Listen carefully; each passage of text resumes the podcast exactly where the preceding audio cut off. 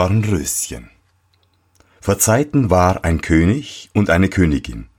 Die sprachen jeden Tag, ach, wenn wir doch ein Kind hätten. Und kriegten immer keins. Da trug sich zu, als die Königin einmal im Bade saß, dass ein Frosch aus dem Wasser ans Land kroch und zu ihr sprach, Dein Wunsch wird erfüllt werden. Ehe ein Jahr vergeht, wirst du eine Tochter zur Welt bringen. Was der Frosch gesagt hatte, das geschah. Und die Königin gebar ein Mädchen, das war so schön, dass der König vor Freude sich nicht zu lassen wusste und ein großes Fest anstellte. Er ladete nicht bloß seine Verwandte, Freunde und Bekannte, sondern auch die weißen Frauen dazu ein, damit sie dem Kind hold und gewogen wären. Es waren dreizehn in seinem Reiche. Weil er aber nur zwölf goldene Teller hatte, von welchen sie essen sollten, so musste eine von ihnen daheim bleiben. Das Fest ward mit aller Pracht gefeiert, und als es zu Ende war, beschenkten die weißen Frauen das Kind mit ihren Wundergaben.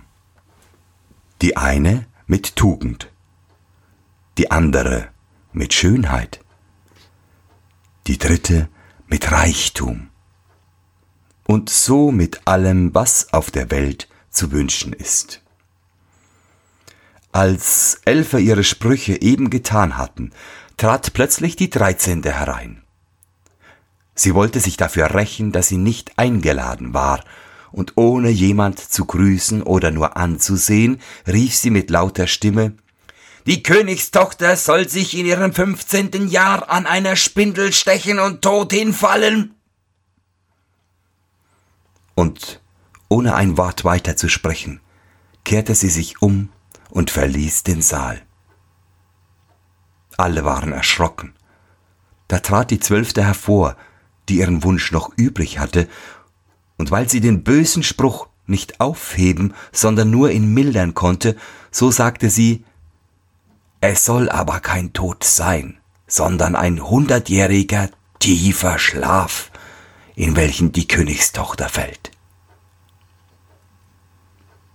Der König, der sein liebes Kind vor dem Unglück gern bewahren wollte, dass alle Spindeln im ganzen Königreiche verbannt werden. An dem Mädchen aber wurden die Gaben der weißen Frauen sämtlich erfüllt, denn es war so schön, sittsam, freundlich und verständig, dass es jeder Mann, er es ansah, lieb haben musste. Es geschah, dass an dem Tage, wo es gerade 15 Jahre alt ward, der König und die Königin nicht zu Haus waren und das Mädchen ganz allein im Schloss zurückblieb. Da ging es aller Arten herum, besah Stuben und Kammern, wie es Lust hatte, und kam endlich auch an einen alten Turm. Es stieg die enge Wendeltreppe hinauf und gelangte zu einer kleinen Türe. In dem Schloss steckte ein verrosteter Schlüssel, und als es umdrehte, sprang die Türe auf und saß da in einem kleinen Stübchen eine alte Frau mit einer Spindel und spann emsig ihren Flachs. Guten Tag, du altes Mütterchen, sprach die Königstochter. Was machst du da? Ich spinne, sagte die Alte und nickte mit dem Kopf. Was ist das für ein Ding, das so lustig herumspringt? sprach das Mädchen nahm die Spindel und wollte auch spinnen. Kaum hatte sie aber die Spindel angerührt, so ging der Zauberspruch in Erfüllung und sie stach sich damit in den Finger. In dem Augenblick aber, wo sie den Stich empfand, fiel sie auf das Bett nieder, das da stand, und lag in einem tiefen Schlaf. Und dieser Schlaf verbreitete sich über das ganze Schloss.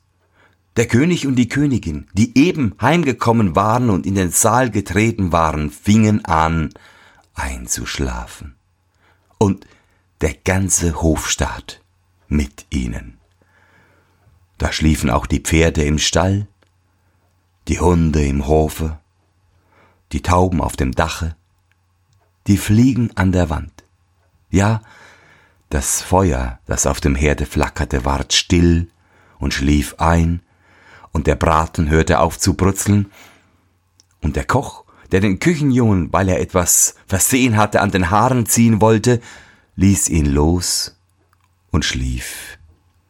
Und der Wind legte sich, und auf den Bäumen vor dem Schloss regte sich kein Blättchen mehr. Rings um das Schloss aber begann eine Dornenhecke zu wachsen, die jedes Jahr höher ward und endlich das ganze Schloss umzog und darüber hinaus wuchs, dass gar nichts mehr davon zu sehen war, selbst nicht die Fahne auf dem Dach.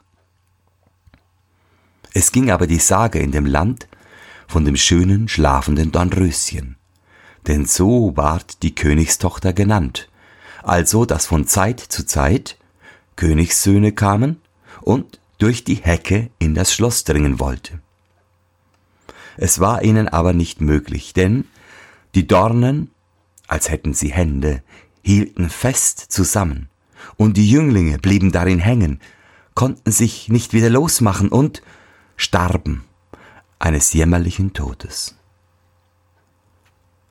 Nach langen Jahren kam wieder einmal ein Königssohn in das Land und hörte, wie ein alter Mann von der Dornhecke erzählte, es sollte ein Schloss dahinter stehen, in welchem eine wunderschöne Königstochter, Dornröschen genannt, schon seit hundert Jahren schläfe, und mit ihr schliefe der König und die Königin und der ganze Hofstaat. Er wusste auch von seinem Großvater, dass schon viele Königssöhne gekommen wären und versucht hätten, durch die Dornenhecke zu dringen, aber sie wären darin hängen geblieben und eines traurigen Todes gestorben. Da sprach der Jüngling Ich fürchte mich nicht, ich will hinaus und das schöne Dornröschen sehen. Der gute Alte mochte ihm abraten, wie er wollte, er hörte nicht auf seine Worte. Nun waren aber gerade die hundert Jahre verflossen, und der Tag war gekommen, wo Dornröschen wieder erwachen sollte. Als der Königssohn sich der Dornenhecke näherte, waren es lauter große, schöne Blumen. Die taten sich von selbst auseinander und ließen ihn unbeschädigt hindurch, und hinter ihm taten sie sich wieder als Hecke zusammen. Im Schlosshof sah er die Pferde und scheckigen Jagdhunde liegen und schlafen, auf dem Dach saßen die Tauben und hatten das Köpfchen unter den Flügel gesteckt. Und als er ins Haus kam, schliefen die Fliegen an der Wand, der Koch in der Küche, hielt noch die Hand, als wollte er den Jungen anpacken, und die Magd saß vor dem schwarzen Huhn, das sollte gerupft werden. Da ging er weiter und sah im Saale den ganzen Hofstaat liegen und schlafen, und oben bei dem Throne lag der König und die Königin. Da ging er noch weiter, und alles war so still dass einer seinen Atem hören konnte.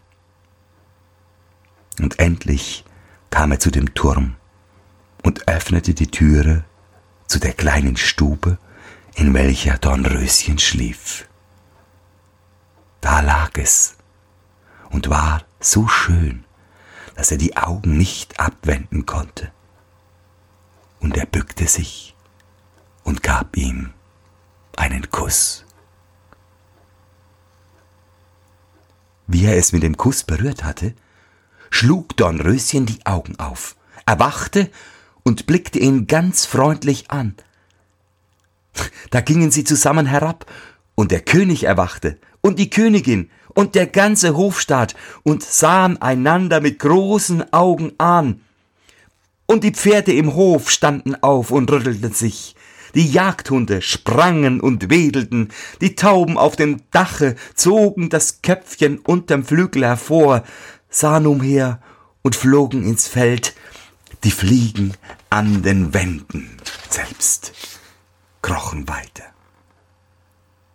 Das Feuer in der Küche erhob sich, flackerte und kochte das Essen. Der Braten fing wieder an zu brutzeln, und der Koch gab dem Jungen eine Ohrfeige, dass er schrie, und die Magd rupfte das Huhn fertig. Und da wurde die Hochzeit des Königssohn mit dem Dornröschen in aller Pracht gefeiert, und sie lebten vergnügt bis an ihr Ende.